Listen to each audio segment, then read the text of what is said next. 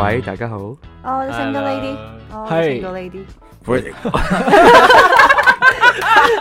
佢頭 O K 啊嘅 à. ，O K 啊，歡迎收聽 Pop Up 電台。對唔住，啱啱個氣去去到個喉嚨嗰度噴咗出嚟，係啊，我哋介紹下自己啊，係我係忽忽。我係道長，我係命長，我係啊阿蘇，咁啊，事隔咗一個月啦嚇，我哋又過嚟錄電台啦，好嘢，係啊，因為即係首先證明下我哋唔係失蹤人口啦，係係啊呢個即呢個係電台係依然存活嘅，係冇錯仲存活嘅，係因為大家呢排咧要做嘢噶嘛，係咪？下話係咯，不過你都係冇，咯，唔唔係係而家輪到道長失業啦，係係啦到道長失業啦，輪流失業嘅我哋係係講下失業嘅幸福生活啦。爽啊！唔係太蒼白啊！你爽咩？你爽有好多個階段噶嘛，唔係啊，其實失業有焦慮嘅，有焦慮係啊，啊，例如邊方面啊？咁啊要即係我我我自己個人係失業期間，我都要覺得係要有翻少 少技能嘅鍛鍊啦。啊例如舉啞鈴啊，其實嗰嗰嗰嗰嗰嗰個係身體嘅鍛鍊，做咩又啪啪聲嘅？冇，嗰個係身體嘅鍛鍊，當然身體嘅鍛鍊更加要有啦。係嘛啊你唔使翻工，路都唔多點行啦。而家有咁樣樣嘅啫。咁身體鍛鍊咪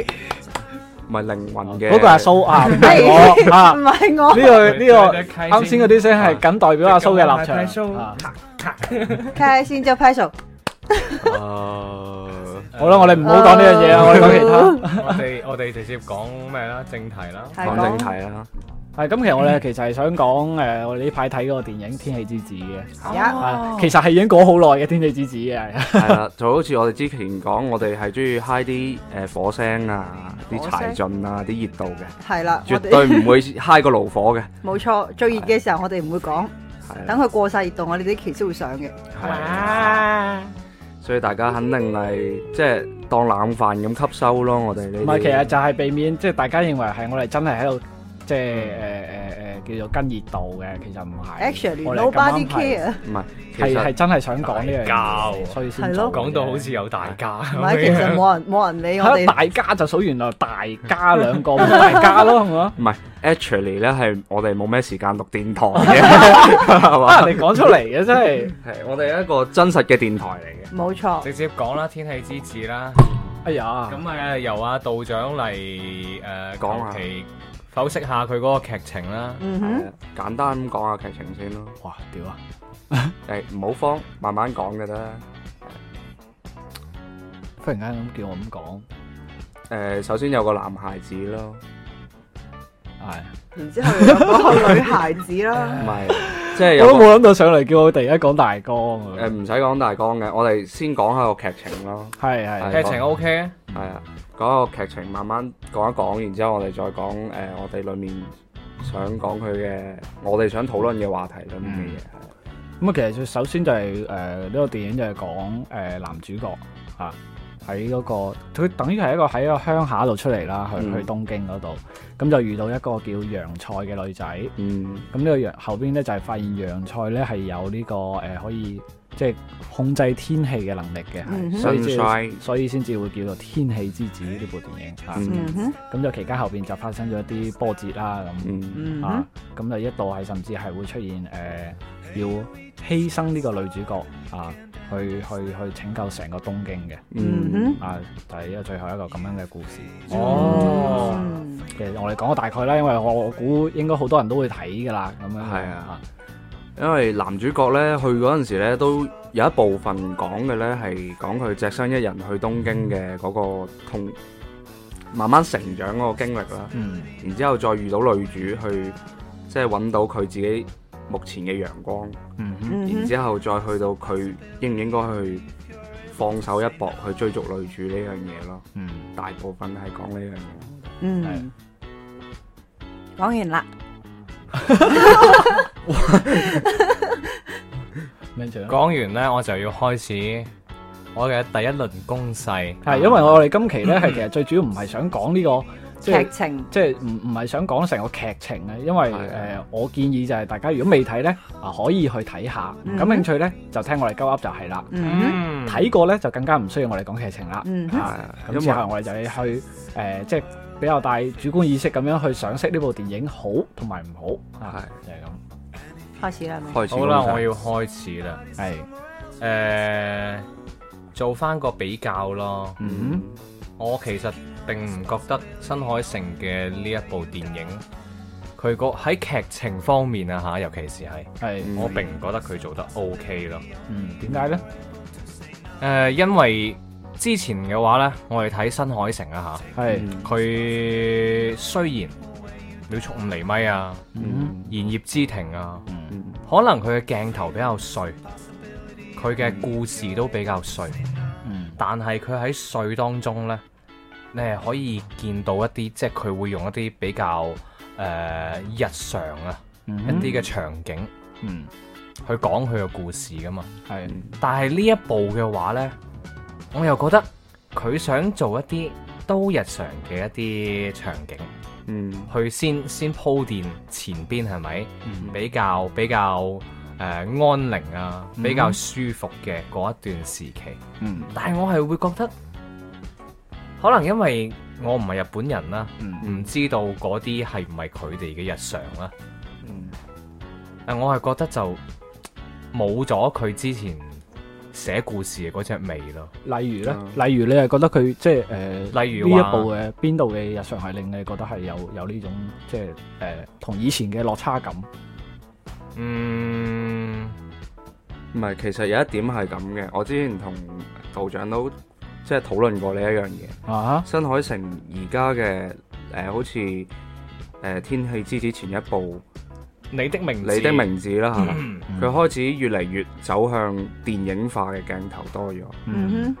以前嘅呢係比較即係講得唔好聽，我覺得佢係拍 MV MV 嘅感覺會嗯多好多。嗯，冇錯，所以 MV 嗰陣時係你覺得誒、呃、會更加投入感情去睇，佢會有用好多場景啊去渲染感情呢樣嘢。哦，哼，嗯呢一部係主要講古仔，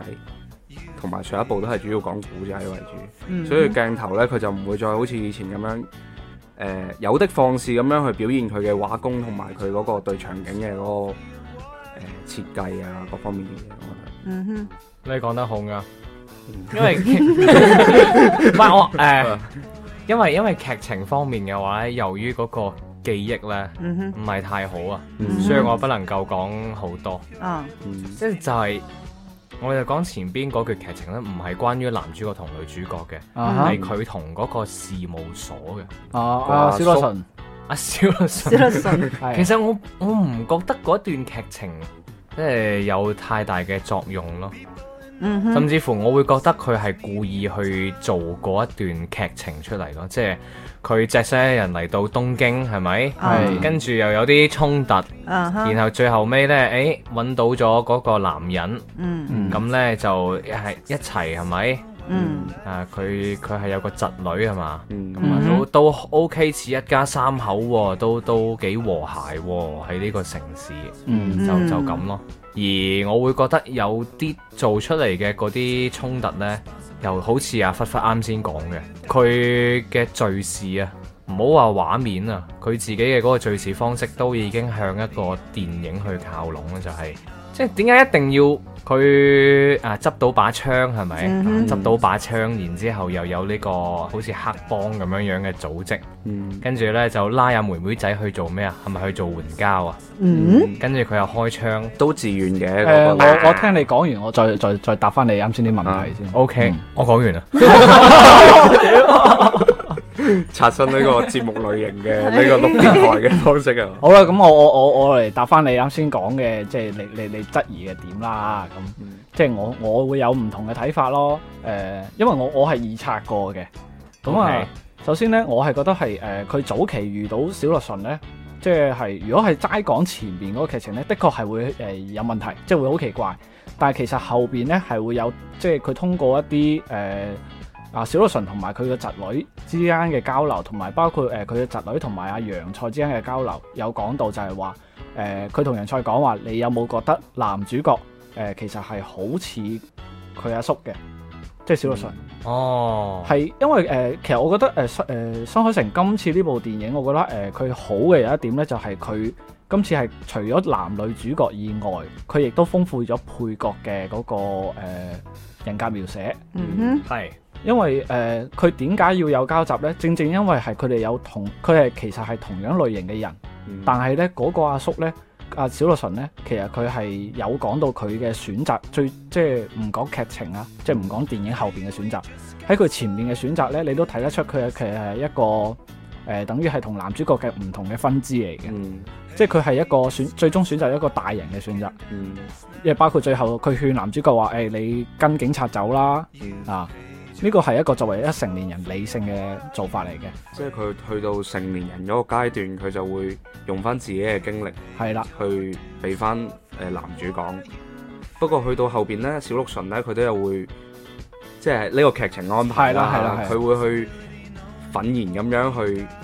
放手俾佢一搏。嗯，即係佢同埋包括誒、呃即係話佢後邊呢，因為有警察嚟調查，所以佢要同男主角講話你誒、呃可能你要離開，係叫佢翻去會好啲。其實誒，呃佢、就係為咗即係新小術誒誒新海誠就係為咗即係話要同誒、呃男主角呢個角色形成一個對比反差，即係係以哦同樣類型嘅人嘅情況下，但係係唔同選擇嘅嘅反差嚟突顯佢誒想表達嘅男主角同女主角之間嘅嗰種，即係真係屬於誒、呃青少年或者係青年誒、呃、單純嘅愛情。嗯，唔存在任何即係話成年人嘅嗰個理性嘅抉擇，僅僅係為愛情而惡誒、呃而而做出嘅選擇哼，嘅嗯嗰嗰種表達嚟嘅，哦失去前額葉嘅 選擇。可以係咁講啦，係啊，嗯哼，我都覺得係即係其實佢佢係為咗營造呢樣嘢嘅，所以先會安插咗呢個角色。咁至於你話誒、呃、後邊嗰、個 呃即係誒、呃男主角佢點解會攞槍？係啦，點解？同埋嗰個誒嗰、個其實誒、呃另外嗰個唔係黑社會團體嚟係嘅，咩即係佢嚟嘅唔係黑幫團體嚟嘅，佢等於係誒、呃其實你喺日本比較常見嘅一啲誒歌舞伎町啊啊哈或者嗰啲地方咧，哈通常就會有一啲喺路邊啊，即係你喺電影入邊都睇到佢有語音，就係話、警察就係誒話俾你聽語音會講話唔好相信路邊派傳單嘅人。嗯哼，哦，哦，即係有有個細節裡面佢係搞到係啦誒、因為其實呢樣嘢係反映一個日本有啲咩文化呢？誒、我以前睇過一部電影，又係類似係講呢啲嘅。佢就係其實講呢，就係誒喺類似歌舞伎町嗰啲地方呢，通常呢，誒、佢會有路邊嘅營業員，嗯就係、係通常係嗰啲夜總會啊，或者係各種各樣嘅誒、可能會走擦邊球嘅嗰啲啊場所，誒、會派出嚟嘅營業員去誒同嗰啲路上覺得好睇嘅女仔搭訕。啊咁就會通常呢，就會以話俾你聽，誒、呃有高額嘅回報啊啊啊，輕鬆嘅工作嚟氹你落搭嘅。咁亦都好多呢，誒點解會話電影會有警察話話俾你聽要小心呢？就係佢好多時呢，就係會引咗你入去呢，講係講話只係做啲擦邊球，嗯甚至係可能係話誒誒，其實睇你好有明星嘅潛質，嗯叫你做明星咁咪激發你嘅明星夢咁，但其實係可能會做一啲更加過分嘅嘢。做援交咯，誒呃係啦，可能會類似係咁樣樣啦咁。所以就其實嗰嗰、個電影入邊，其實即係新海誠部電影入邊講嘅係呢一班團體嚟嘅。嗯咁、至於點解嗰個男主角有槍咧？誒、係其實佢就係、誒、亦都係有暗示嘅佢前邊。佢有段廣告話係誒呃某個組織係誒唔係誒呃有啲槍支嘅誒話係搜到嘅嗰個係啦，即係有警察係有收繳到一批槍嘅，但係仲有一啲咧係未揾到晒嘅。嗯嗯哼，咁嘅男主角執到，咁誒呢樣嘢咧係，但都未講得講得清喎。再有一個原因咧就係咩咧？誒、佢男主角啱嚟嗰陣時，佢咪喺網吧嗰度住嘅。嗯哼，咁你哋見到佢哋壓杯面嘅嗰本書係乜嘢呢？嗯哼，咩？麥田嘅守望者麥田守，望者包括同埋佢誒喺嗰個、呃、即係前期啊，喺佢搭嗰部船嗰陣時，嗯，同埋佢回憶自己去踩單車追嗰道光嘅時候，嗯有冇留？意到男主角嘅嗰塊面呢？啊嗯，哈係同誒電影後期係有唔同嘅，即係佢有受傷。有冇睇過啊哦，誒首先係佢踩單車嗰陣時咧，佢個面係受傷嘅。嗯，第二嗯咧就係佢坐船嗰陣時咧，佢嘅傷口咧係有貼膠布包紮嘅，冇錯咁加埋誒佢有睇緊，包括佢由坐船開始，佢就一路睇緊嗰本《麥田守望者》。嗯咁其實就係喺度暗喻緊咩呢？因為據小説入邊有講呢，就係話誒佢係因為家暴，嗯同埋佢一路強調就係話佢係唔想翻屋企。佢已經係受夠咗屋企嗰個氛圍嘅。所以咧，誒、其實槍呢樣嘢咧，亦都係暗示住係佢誒呢個，即係作為佢青少年啊，即係真係佢青少年，佢唔係一個成年人，嗯哼，佢冇誒冇辦法喺呢、個即係話即係食人唔掠骨嘅社會作出反抗。嗯哼，所以咧，其實我覺得係電影係給予咗佢呢一個能力，嗯哼，即係俾佢只能夠俾佢唯一一一樣道具可以俾佢可以作為一個反抗嘅資本。如果唔係你按誒、呃即係話實際嘅現實嚟講啦，咁你一個少年咁樣樣，你去救走一個少女，你以為英雄救美咁容易咩？嗯救完好啦，你跑得過一個成年人咩？嗯你又唔係咩田徑選手，你就要拖住一個人嚟跑喎、冇 O K 啦，你俾人現實就係、即係夢想咧，就係你啊救走個女仔，啊個女仔對你投懷送抱，啊覺得你係英雄。現實就係你追唔上，你俾人追上咗，嗯哼跟住仲要俾人圍截，因為你唔熟悉嗰個地方。正如電影所演嘅，咁最後你嘅最後嘅救命稻草就係你掹把槍出嚟。嗯哼，嗰、個道具就係僅僅係俾你咁樣嘅作用，同埋包括電影嘅誒、呃最後嘅掙扎咯。嗯，唔係，我覺得誒、呃新海誠今次咧就 好似我哋平時講開啦吓，做開設計啊，對呢呢方面嘅，好容易就會希望自己走入一個舒適區去創作自己嘅作品，嗯嗯因為你創作舒適區裡面自己誒、呃所擁有嘅嘢咧係好簡單嘅啫。嗯哼，之前咧新海誠嘅好似誒、呃《炎葉之庭》啊，《秒速五厘米》啊。嗯哼，佢更加多係似寫散文嘅感覺，嗯佢係、希望你誒、呃我我睇得舒服，嗯我就算係孤獨感，我都希望享受孤獨感嘅嗰個感覺。嗯哼，不過今次佢係打破咗呢、個，打破咗呢一個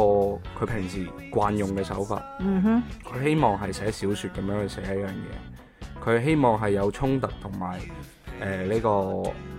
不確定性喺裏面。嗯哼，前面嘅話，大部分你係誒一係就相遇，一係就分離。嗯可能係都可以預見嘅。哼，不過你睇嗰陣時，你就係享受男主嘅孤獨感，或者係享受佢哋再次相遇嘅激動。嗯嗯哼，同埋或者係即係類似嚴之庭嘅嗰種，誒佢嘅結局係為你留一個即係幻想嘅懸誒係懸念咯。雖然即係大家都會知誒佢哋可能最後係會隔咗咁多年，可能會喺翻埋一齊，但係你冇你喺電影係見唔到個結局嘅，嗯哼，嗯，但係你只會喺個結局度見到係誒個男主角誒嚴之庭嗰個男主角係等待誒畢業之嗯後出嚟做嘢，再去同個女主角相見。嗯哼，仲有佢誒、呃我可能跳開少少講啦，嗯，可以啊，就從佢講佢運用誒二 D 動畫嘅呢、個呃物理效果嘅佢嘅畫法開始有少少轉變啦。嗯佢哼，以前係研究即係喺城市當中嘅嗰個寫實嘅天氣為主。嗯而家佢係更加多佢比較 fantasy 嘅嗰種諗法啦，比如佢點樣去大自然與城市嘅結合，嗯哼，佢會會更加多咁去創造佢新嘅風格出嚟咯。嗯。我覺得佢係轉型緊嘅嗰個階段。嗯哦哇！呢所以個你講得幾啱啊嘅，因為其實誒、呃有，因為我睇過誒訪談，嗯，即係對新海誠嘅訪談，佢話點解會寫呢個題材呢？就係、佢其實係呢幾年佢一路有關注緊，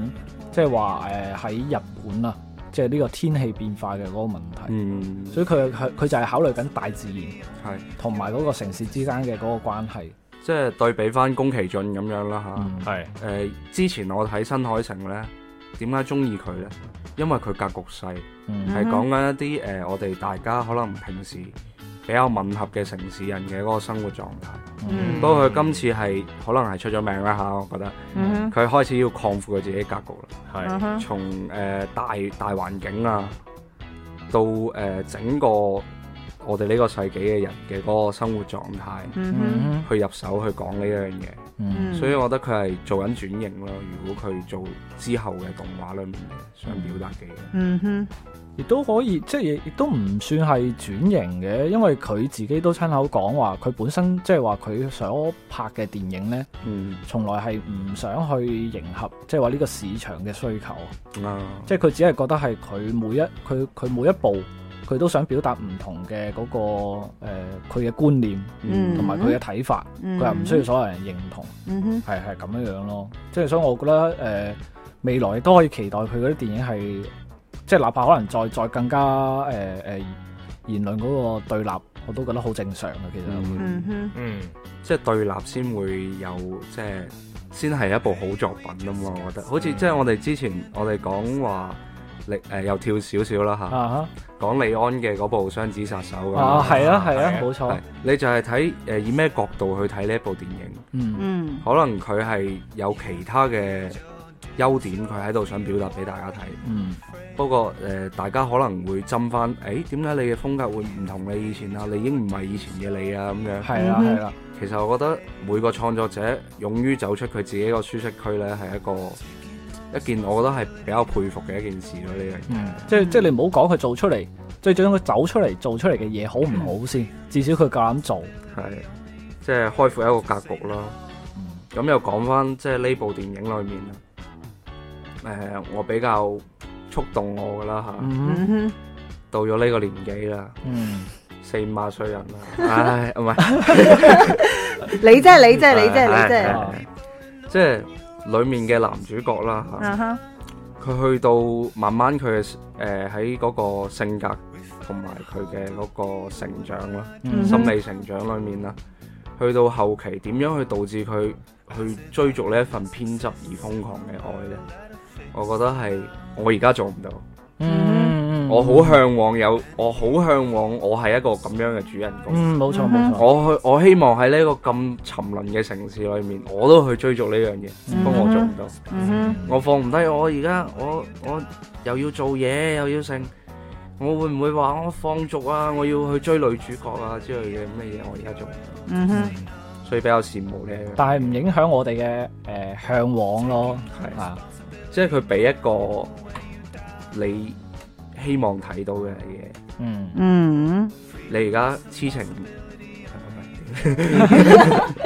痴男怨女多可笑，呢啊哈個係大部分嘅人嘅觀點。嗯，啊哈冇錯，不過如果俾你撞到一個你真係希望你去追求嘅女仔，嗯哼，嗯你會唔會好似佢咁瞓身一搏？嗯佢又俾多咗個答案你。嗯哼，冇錯，的確係，即係如果你咁講呢，誒、事實而家係真係冇咩作品，即係唔講話動畫，嗯哼即係冇咩作品夠膽去咁拍咯。嗯哼，即係特別係，我覺得係佢攞呢個題材去放喺動畫度，可能都亦都更加合適。嗯因為如果你放喺誒、呃普通嘅真人電影度呢，去表達呢，即係可能大家會嗰、個嗰、個言論可能會更加會往誒、呃即係覺得係哇你天唔天真啊？嗯，即係咁咁唔傻現閪啊，係咯，咁唔現實嘅你哋咁你唔好咁二次元啦，好嘛？係啊，大部分係而家二次元呢個詞就係講一種啊啊不切不切實實際係際，啦，一嘅啲啊就話你中意咯，係係啊啊不切實際嘅熱血。不過睇我睇呢呢呢一 part 呢，係真係熱血嗰部分多過俾佢嗰個感情嗰部分啊哈，係多過呢一樣嘢。啊哈，嗯，我反而係我二刷係我二刷係因為誒，我睇咗兩次嗯嗯都令我好感動，就係正如啱先忽忽講嗯嘅，即係佢對特別係佢最後即係話誒，佢選擇誒女主角嗯而嗯，去放棄全世界，誒、放棄成個東京啦咁樣 樣。咁我覺得其實係俾樣我啊，如果我係佢嗰個，我都揀啦。嗯哼，真係去他媽的世界啊！係嘛嗯我只有他，哼，嗯哼，因為我覺得係喂救世界呢樣嘢，對於我一個咁後生嘅人嚟講，關我咩事啊？嗯係哼，啊，主要係你犧牲嘅嗰、個又唔係你，你啲人個個都覺得係咁誒冇咩啊，係嘛嗯咁哼啊，最多咪惋惜下咯，即係正如電影入邊所講嘅，咁可能最多就惋惜下，但嗰個冇幾耐就大家都冇事，唔記得咗呢回事㗎啦。嗯咁到頭來咁，如果俾我選擇嘅話，我點解要去？即係正如點解要跟大隊就係咁，啊哈，嗯我點解唔可以忠於自己嘅誒、嗯心中所想？我我覺得呢樣嘢又係即係有個問題所在啦嚇。嗯嗯，故事裏面個男主人公呢，嗯哼，係輟學，然之後就跑咗出去。嗯其嗯實佢係根本係一無所有嘅。嗯，係，啊係啊，不過當你擁有咁上下啦，唔講話擁有幾多啦。嗯，嗰陣時你願唔願意放棄，又係即係問心嗰句，嗯，可能我而家唔願意放，嗯，我會驚呢樣嘢，因為你個世界變化得太快，嗯係哼。嘛？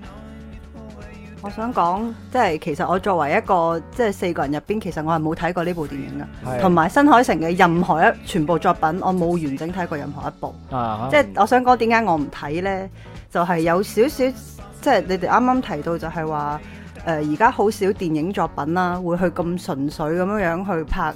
誒咁、偏執咁去追求愛情啊，執着咁樣去追求女仔啊呢啲咁嘅事。嗯咁我就係覺得新海誠嘅電影佢嘅內核啊，俾我嘅感覺就係太矯情啦。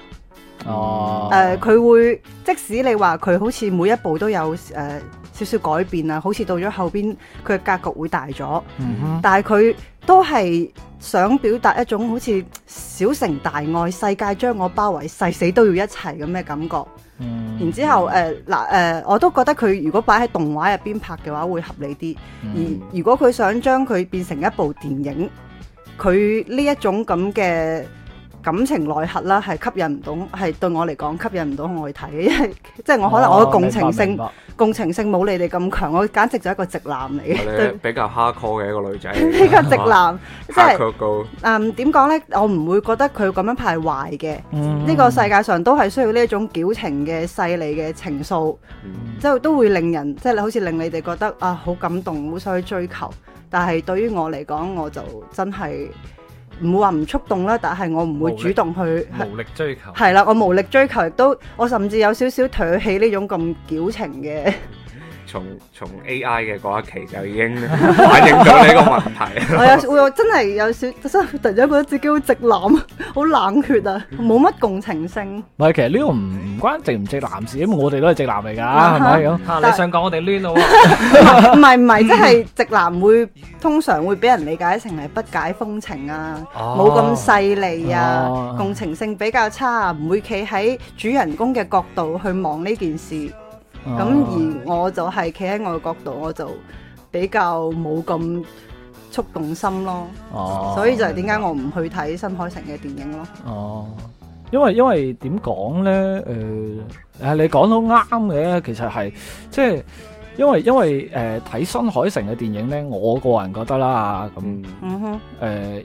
因為因為我我我有睇過佢唔少作品，咁嗯因為其實就了解係佢拍嘅呢一系列嘅電影咧，嗯哼，通誒、其實都係佢當初高中時期。嗯冇達到嘅一啲誒、呃、夢想或者係追求，嗯佢渴望嘅嘢，嗯哼，佢係希望通過電影嘅敘述去表達佢渴望嘅嘢嘅啫。嗯哼所以呢，因為正正因為係我了解佢佢嘅表達嘅初衷，所以係嗯好多時候我睇佢嘅電影，我唔會以一個誒、呃即係純粹嘅成年人去睇而家嘅市面上嘅電影嘅角度去去去了解佢嘅作品。嗯而係去即係話類似係話，誒、假如我係嗰、個嗰、個時代嘅人，嗯哼，即係嗰個年齡層嘅人，我我去 feel 呢部電影嗯哼係咩狀態？將自所以己二次元少啊少，誒唔係嘅，降齡 咯，降降齡還可以係啊，張臉即係我唔好當我自己一個成年人，啊。嗯因為如果我當我係成年人，我其實就同嗰個電影入邊嘅小女神一樣啫啊嘛。我一睇就叫個叫個男主角喂。你搞到我誒俾、警察查咯喎，你好翻屋企咯喎，嗯你咁樣樣會影響我要見我自己個女噶喎。嗯哼嗯哼一唔係就到咗後邊就，即係我會，如果係我以成年人嘅態度，我就會變咗好似同小羅神入入邊一樣啦。嗯嗯哼一唔係就到最後未覺醒前，咁就會話，誒、哎你跟警察走啦咁樣樣，嗯哼。以一個最穩妥、最安全嘅，正如忽忽講嘅，最舒適區誒最最舒適嘅區域嗯去去量度呢部電影咯。嗯咁可能會相對可能會 feel 唔到呢部電影嘅嗰種誒、呃、熱情啊，哼，嗯嗯，我係會咁覺冇錯咯。都啱，都啱。因為我覺得啦，深海城啦，如果係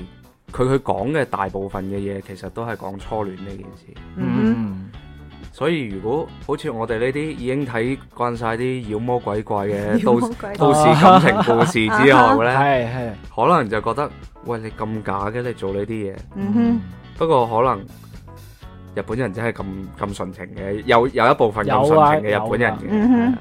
嘅，佢、會去表達追逐翻誒、呃初戀嘅可貴咯。嗯哼，我都好向往，即係我唔排除，即係話雖然雖然會誒、呃即係可能大家感情經歷會好豐富啊，咁多年嚟咁咁，但係都唔影響我對嗰、個即係呢種咁單純直接嘅感情嘅嗰種向往。嗯即係你哪怕知道現實冇可能做到，但唔影響我向往啊，係嘛？嗯唔影響我中意啊，係咪？即係再絕望少少啦嚇。嗯，如果係即係阿蘇呢種咧，啊哈，感覺唔到感情咧，點解咁慘 I'm a 係 machine 比比較輕度。啊，啊？如果再重度啲咧係點咧？就算佢哋喺埋一齊，啊哈，就算佢哋有個完美結局，哦係，你會諗埋佢之後嘅。我睇你哋有放長雙眼。啊係啦，我就睇你之後係仲可以有咩，仲可以係點啦？之後啊嗯一路諗一路諗，嗯其實又代翻落自己度啦。嗯哼，唉嗱，呢個咪一個一個選擇咯，係啊嘛？唉去到最尾咪唉睇你點死係嘛？ 哦，我醒起誒插一個話題啊嚇。係講 A.I. 嗰期嘅時候呢，我哋咪誒講到有呢個 A.I. 伴侶，我哋都都係會諗話呢個 A.I. 伴侶滿唔滿足到我哋自己。嗯誒、呃即係佢完唔完善啊，佢有冇感情，有冇靈魂等等呢方面。咁有一次我同我個朋友呢，就傾起都係呢個 AI 伴侶呢個話題啦。咁、我就推薦佢去去睇咗《Her》嗰部電影，並且又推薦咗佢聽我哋嗰期嘅節目。嗯然之後佢聽完啦，睇完啦，翻嚟同我講第一句，佢就話佢覺得假如現實中真係有呢個 AI 伴侶，佢最後都會好似部電影咁樣樣離佢而去，因為佢覺得 AI 係會進步，而人類係好愚昧嘅。佢覺得佢誒，哦即係佢覺得自己滿足唔到個 AI 伴侶啊！我嗰陣時候就諗，哎呀，撲街啦！我居我冇諗過呢個方面啊！咁好正常嘅，每個人諗嘅角度唔同係，我覺得好神奇，但係我就覺得，誒、我唔可以輸，我就話，誒、你個人都幾，你係咪喺戀愛入邊係比較卑微、比較討好方嗰應該方講面誒，又唔可以講卑唔係微唔係嘅，呢啲係即係屬於誒討好型人格誒奉咯，係奉獻型人格哦係咯，我就當時即刻咁樣叉開咗話我題。覺得有個有個前提係即係 A.I. 係無私噶嘛，嗯哼，你習慣咗呢種無私先係最可怕，嗯哼，因為其他人唔會對你無私咁奉獻。嗯哼，你你可能你就會覺得世間感情都係有咁無私嘅愛，嗯哼，你就冇辦法再同人相愛。嗯哼，嗯哼，誒咁我誒我又喺唔同嘅角度嚟嚟講呢個問係題今日插啦，啊咗好多嘢，係繼續插 嚇。啊已經跳離天氣之子啦。我講好翻嘢！我講翻係 Vtuber 嗰期嘅，啊啊，哈，即係呢個同我我哋啱先即係你啱先講嘅嗰個誒人工智能 AI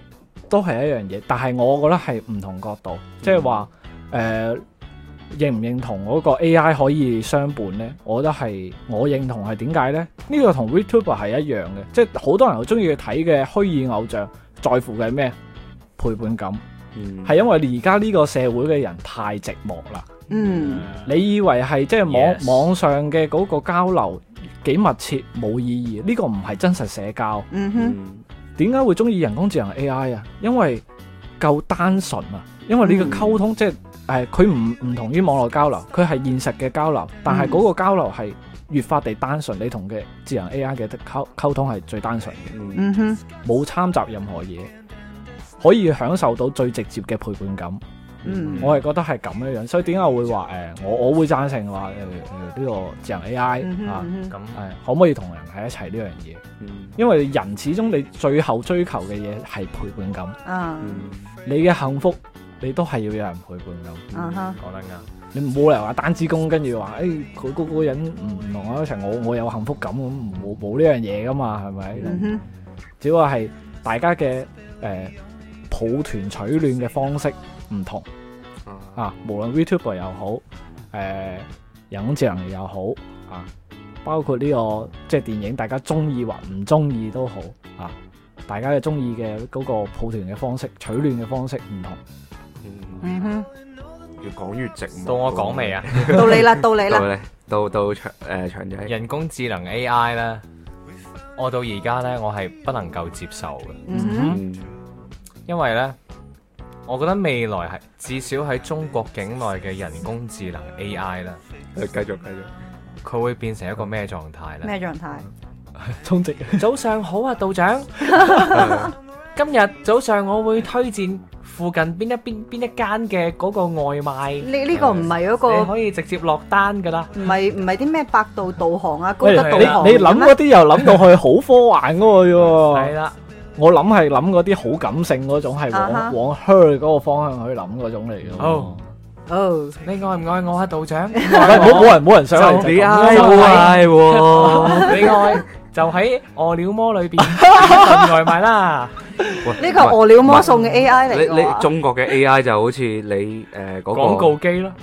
你嗰個行車嗰個軟件，啊唔係就係話百度導航咯，係啊，阿林志玲就會用把聲，係啊阿林志玲把聲好性感噶嘛，佢就會 話向左轉一 百米年，後向左轉咁樣係 啊，啊，比較收。 你真係好收喎。所以我就唔支持人工智能 AI 咯。點解我哋呢一期唔係開始講嘅時候，唔係話要講一期充天滿氣之子，充滿咩愛情充滿愛沉淪情之類嘅期，點解無啦啦又變翻道德倫理嘅咧吓，唔反係正都我哋都每一期啱都係嘅突變。嘅我覺得呢啦我覺得呢樣嘢都啱嘅，啊哈，即係誒 AI 係一個假體嚟噶嘛，係佢係俾我哋模擬練習嘅一樣嘢嚟噶嘛。啊哈，其實最大嘅問題係我哋冇勇氣嘅，Ừ. 嗯，啱即係如果你有勇氣，好似天氣之子咁。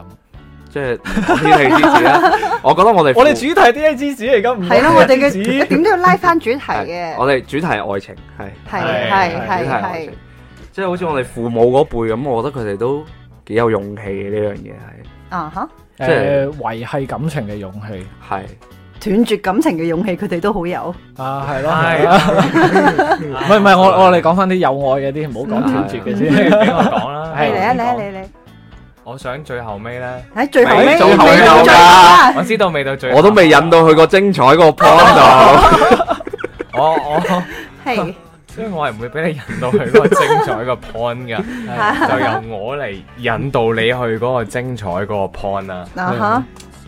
即係新海誠嘅嗰啲動畫片啦吓，嗯我其實就淨係睇咗四部啫，嗯一個係秒速五厘米啦，嗯一哼個係言葉之庭啦，嗯哼，仲有嗰個咩話？你的名字，你的你名字的名字啦，天氣之子啦，啊哈，我會覺得誒、呃，無論你哋啱先交流到佢寫得幾細膩都好啦。啊哈，我真係會覺得佢喺佢嘅嗰個即係鏡頭上邊啊，嗯同埋嗰個表達上邊啊，嗯哼，佢係平庸咗啊，嗯係、哼，啊，即係尤其是今次嘅天氣之子，真係好多好多好多嗰啲分鏡，你會覺得係嗰啲黃道漫佢哋會出現嘅，係咪？嗯所以嘅話呢，我中意新海誠之前嗰兩部呢，嗯嗯係因為呢，我會一直覺得呢，嗯哼，至少喺我人生裏邊啦嚇。嗯哼，嗯我就應該係好似嗰啲電影裏邊嘅男主角咁樣樣嘅，嗯即係每一段感情都係唔會有結果哼，嘅。嗯哼。呢、個就係我嘅人生啦。嗯哼，我點解唔中意而家呢 兩部呢？因為有結果佢。哋有咗結果喎， OK 佢哋喺埋一齊喎。 O K，啊！你睇下你的名字啊我都已經算啦，喺樓梯口度見到啊嘛。啊哈，嗯 O K，呢個已經係我嘅底 線啊！你嘅呢 個天氣之子，你攬埋一齊，唔成準何體統 啊？你唔 準，你你仲係新海誠咩？你望下個日本都浸成咁 啦，係啊，你仲你仲攬埋一齊，攬你老尾 啊！攬真係，快啲翻翻上天 啊！你個死八婆！哇！哦 好啦，好啦，佢講好完賤好賤係唔係唔係，我我我誒，即係點講咧？誒，好正常，我都係覺得係你你嘅答案都好正常啊，哈即係我覺得係係因為每個人你嘅，因為一牽涉到呢個感情方面，或嗯特別係你啲電影嘅題材啦吓咁。嗯哼，咁佢電影啊，通常係對情感嘅渲染會更加誇大。嗯咁啊，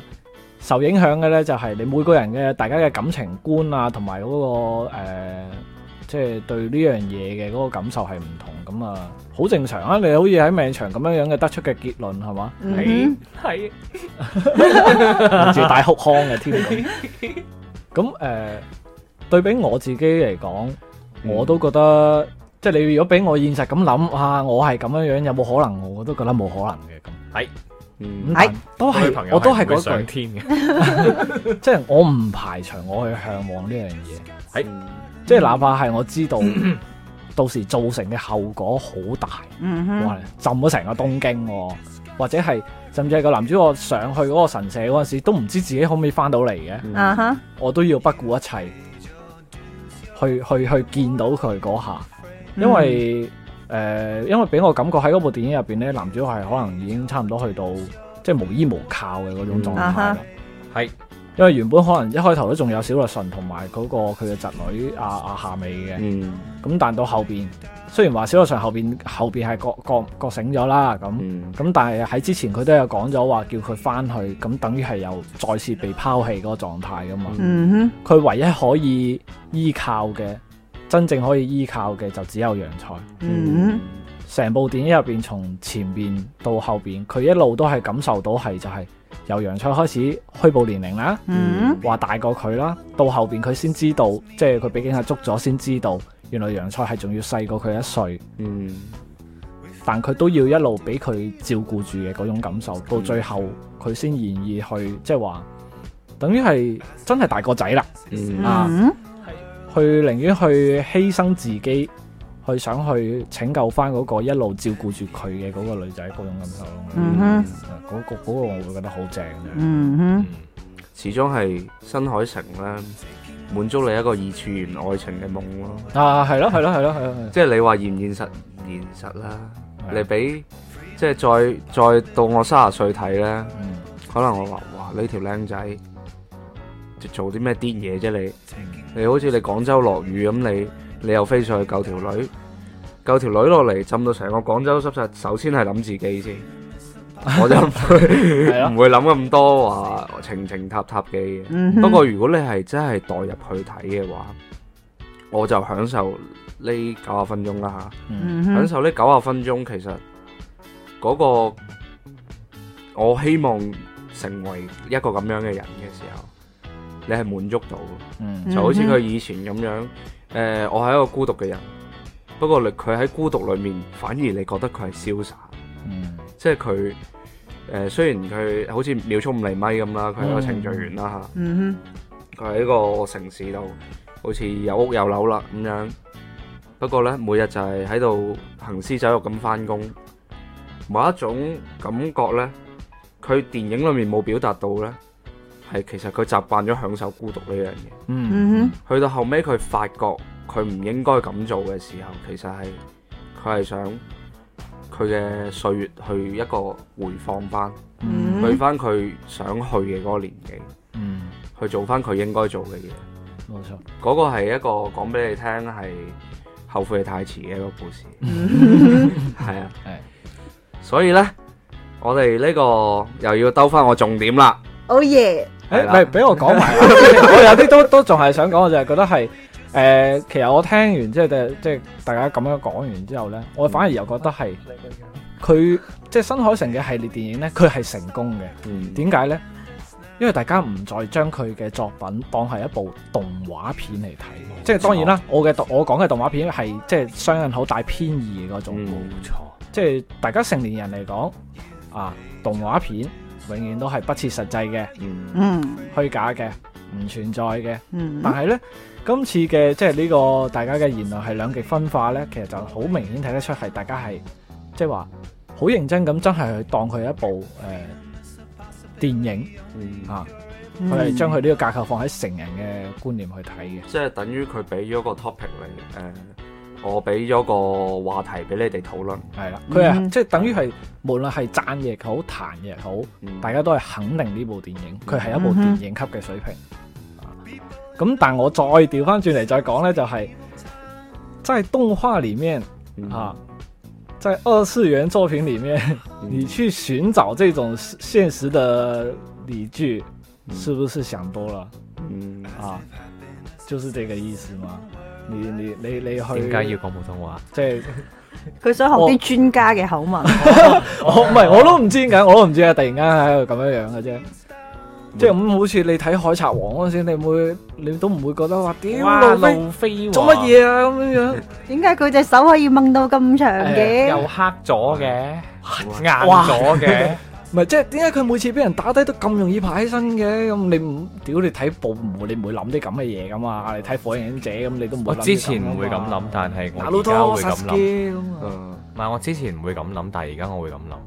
一方面係我大個咗，啊第二個方面就係嗰個叫做咩話美田係嘛？嗯係屌你個老母閪！你開掛開掛啦，而家無限開掛喎，真唔係。係嗱，你講得出嚟咧，證明你都仲有睇係 嘛？係啦，誒、我係我係，其實我而家冇睇啦。了解到資訊嘅。我係睇咗一一誒、一集啊嗯吓，佢、打阿火烈鳥啊，哦，阿 Flamingo 都好前嘅咯，嗰個好前係啊！啊其係實啊其實我係有睇佢嘅動畫兼漫畫嘅，嗯，佢嘅漫畫唔使講，啲分鏡亂到閪咁，所以佢再努力呢，我都唔會認可佢而家嘅作品。講完，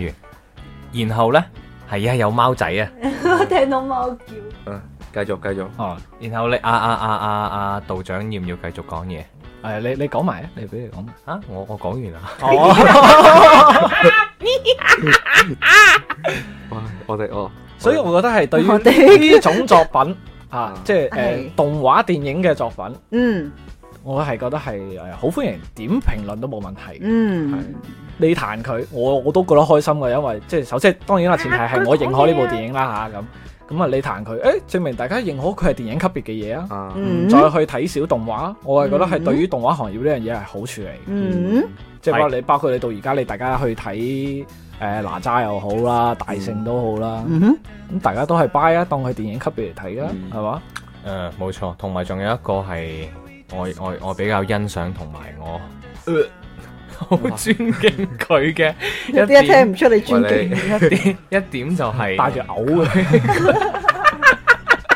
佢係 有佢係有堅持呢 一個誒誒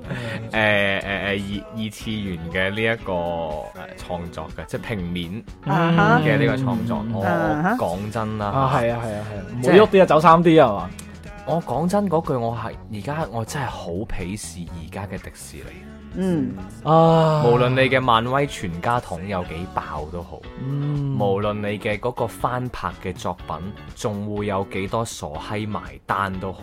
我都依然去鄙視佢 嘅。要講完。屌你個老母，係將啲動畫片做成咁嘅樣。誒，仲有啲咩真人版噶嘛？獅子王嘅嗰、個嗰、個 CG 版係嘛？啊，你睇下佢啲帽，哇，好犀利啊！跟住如果你去睇嘅話，屌你老味，真係，唉，同嗰個平面版啊，完全冇得比嘅，收皮啦！同埋我覺得有時佢哋喺呢啲誒，即係我唔係話做細節唔好。啊哈，但係你雕琢細節雕到過咗龍，我又覺得係我覺得係嗰個叫做本末倒置啊誒啊嗱，我舉個例子啊，就係誒嗰個《冰雪奇緣》啊，啊！啊，啊哈佢過咗好多年之後咧，係啊，《Let It Go》咁準嚇，備第二部啦。係啦，咁啊有人畫到出嚟，話佢嗰啲人物嘅模型咧，啊誒佢身上啲汗毛都睇得到嘅，數即係你啊放大。嘅問題係啲人話喺度驚嘆，哇好勁啊，哇呢部電影好犀利。問題你要諗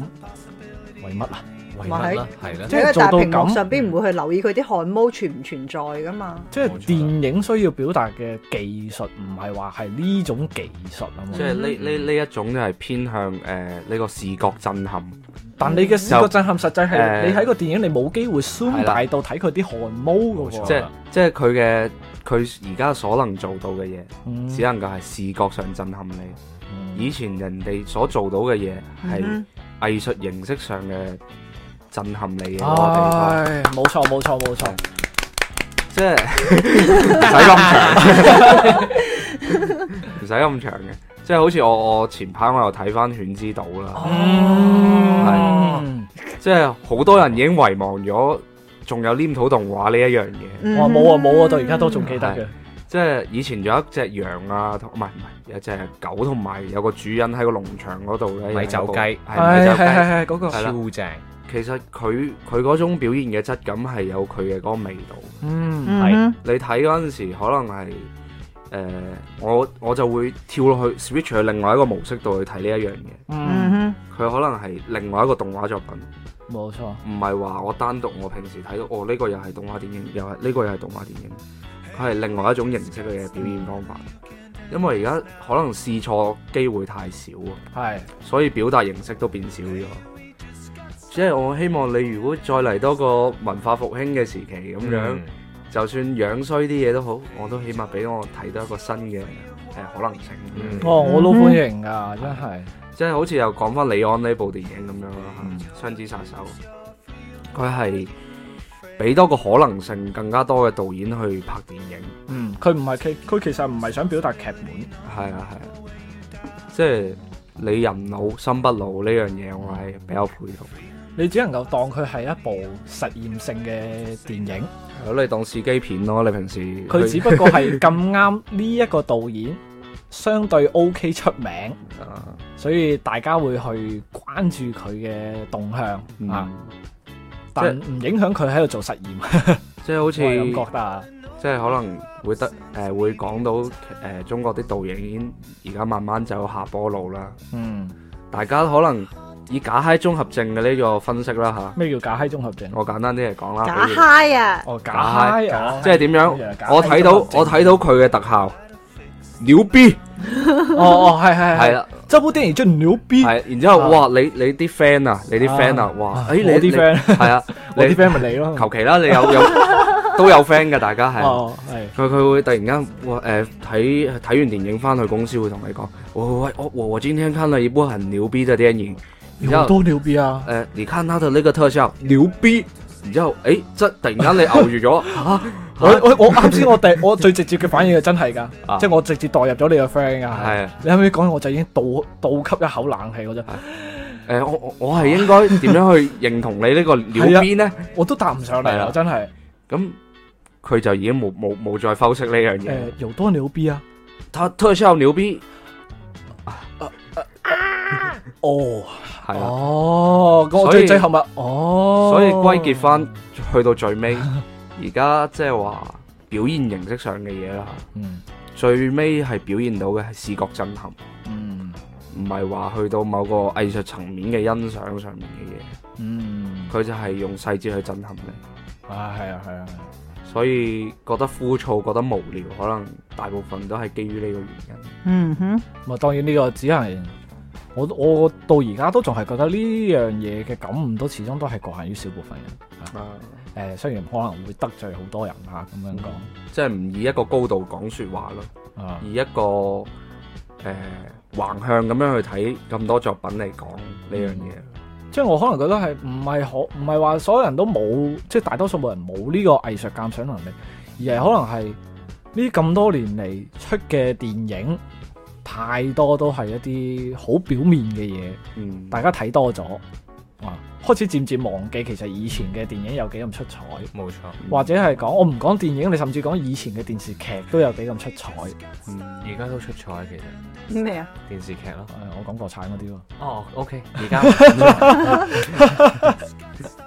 國產家嗰係啲，拍部合格嘅電視劇，哇，都啲真人就真係直接就將佢捧到上天。係啦，就會冇錯。佢佢哋會覺得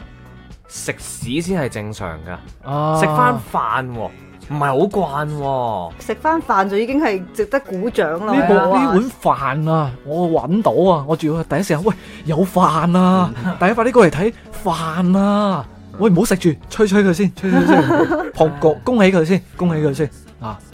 但其實係唔記得咗係我哋以前一路都係食開飯嘅，嗯，嗯，唔係食食飯長好嘢啊！同埋周杰倫早嗰排咪 出咗首周嗯嗯周杰倫唔係，即係講講起即哦係嗰部嗰嗰首歌歌啊哦係講起你話影視作品、音樂音樂作品一樣都係啫嘛。佢啊啲人話佢而家出啲歌越嚟越垃圾啊，但係你一樣都會嗨起身啊！啲人佢求其出首咁嘅爛 Q，連以前嗰啲一一半都比唔上水平嘅歌，啲人咪一樣將佢誒賣到唔知。幾秒鐘就賣到上咩白金唱片水平啊！然之後又發誒、整到好多炒到好多流量咁乜乜啊咁樣真樣係，因為呢個市場冇得揀，唔啊係唔係周杰倫差咗，而係你哋唔需要佢好啦。嗯佢只不過交出一啲咁嘅作品嚟，都已經滿足到你哋啦。咁佢做乜仲要好啫？啊咁啊係啊，真係即係啊，呢個亦都係講另外一個問題啦，啊就係個市場競爭嗯細咗，嗯哼，即係對於佢嘅嗰個嗰個地位嘅人嚟講嚇。嗯因哼，為佢以前，你諗下以前，我我哋係有時喺微博睇到啊，以前嘅幾多幾多年到幾多幾多年，係咩呢個神曲啊，嚇幾多好咩嘅作品咩啊，金曲榜係嘛，嗯入邊即係差唔多大半數都係正嘢嚟嘅。咁、嗯你睇翻而家，你金曲榜入邊大半數都未聽過嘅，大半數都哇咩嚟㗎咁樣樣咁，嗯哼，咁冇市場競爭力，人點進步啫？嗯，日日同你唔通你真係講話好似日日都話自己同自己鬥喎咁，你你可唔可以一日日就自己同自己鬥啊嚇？左右互搏， 左手打右手打到自己閪咁，誒，你鬥耐咗咪都有疲態咯？咪係都係你都分唔清，我其實我而家做嘅嘢係好定唔好啊？係，啊，冇對比冇比較，冇人可以再再同你競爭啦。嗯哼，下邊就是呢對垃圾嘛，給垃圾聽垃圾不就行啦嘛？死啦！我哋咁咁今次講完，即係惹晒咁少人噶喎。系啊，嘢晒咩都冇人聽我節目嘅咩啫？ 即係我希望咧，有人喺我哋評論下邊鬧下我哋，冇人係咯啊，係啊， I am so lonely。譴責下，譴責下我哋呢四個社畜，我哋啊差唔多啦，我哋诶就咁 cut 一 cut 先啦，然之後再錄多一個鐘嘅素材，再咩再敷敷衍下嗰啲聽眾。喂嗱，你咁樣就講得過分啦，我我哋抱住真情實感喺度講係下啦呢，我哋真係好成日認真，同埋阿忽忽一路按耐住佢有一個話題想講，但係無奈俾人叉嚟叉去、叉嚟叉去，佢蠢蠢一欲陣動講嘅一心。陣講，一陣講下一期講好冇？我哋等陣有期 special，係耶！啦哦呢期就咁多今期叫先咩啦咧？？今期 要吓， normal 即係唔從係天氣之子之中，我哋見到啲乜嘢？啊啊，OK，OK 我要 like I don't care。係你比較 care 係一陣間嗰期啊。係啦 No no no, no, no，挨咁冬講講你講拜拜先啦。好唔，做咩？你急尿啊咗啱去廁啱所啊想急尿啊！係我想食飯，我我肚餓。 ？OK 哦 OK，好多謝大家收聽今期嘅節目，我哋下期再見啦，拜拜。